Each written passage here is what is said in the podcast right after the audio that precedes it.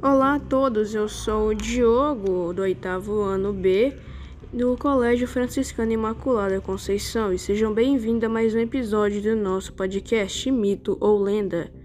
Hoje contarei para vocês o mito do Narciso. Bom, basicamente o nome Narciso surgiu por volta de 1594 e 1596 por causa de um mito que ocorria na região da Grécia. O mito dizia o seguinte: que um garoto tinha nascido, o mais belo da região, porém ele não poderia ver o seu reflexo, pois era uma maldição que ele tinha que ter já por tamanha beleza. E bem, um dia ele viu seu reflexo num rio. Ele se atirou ao rio por ver tamanha beleza, e naquela região em específico nasceu uma flor chamada Narciso.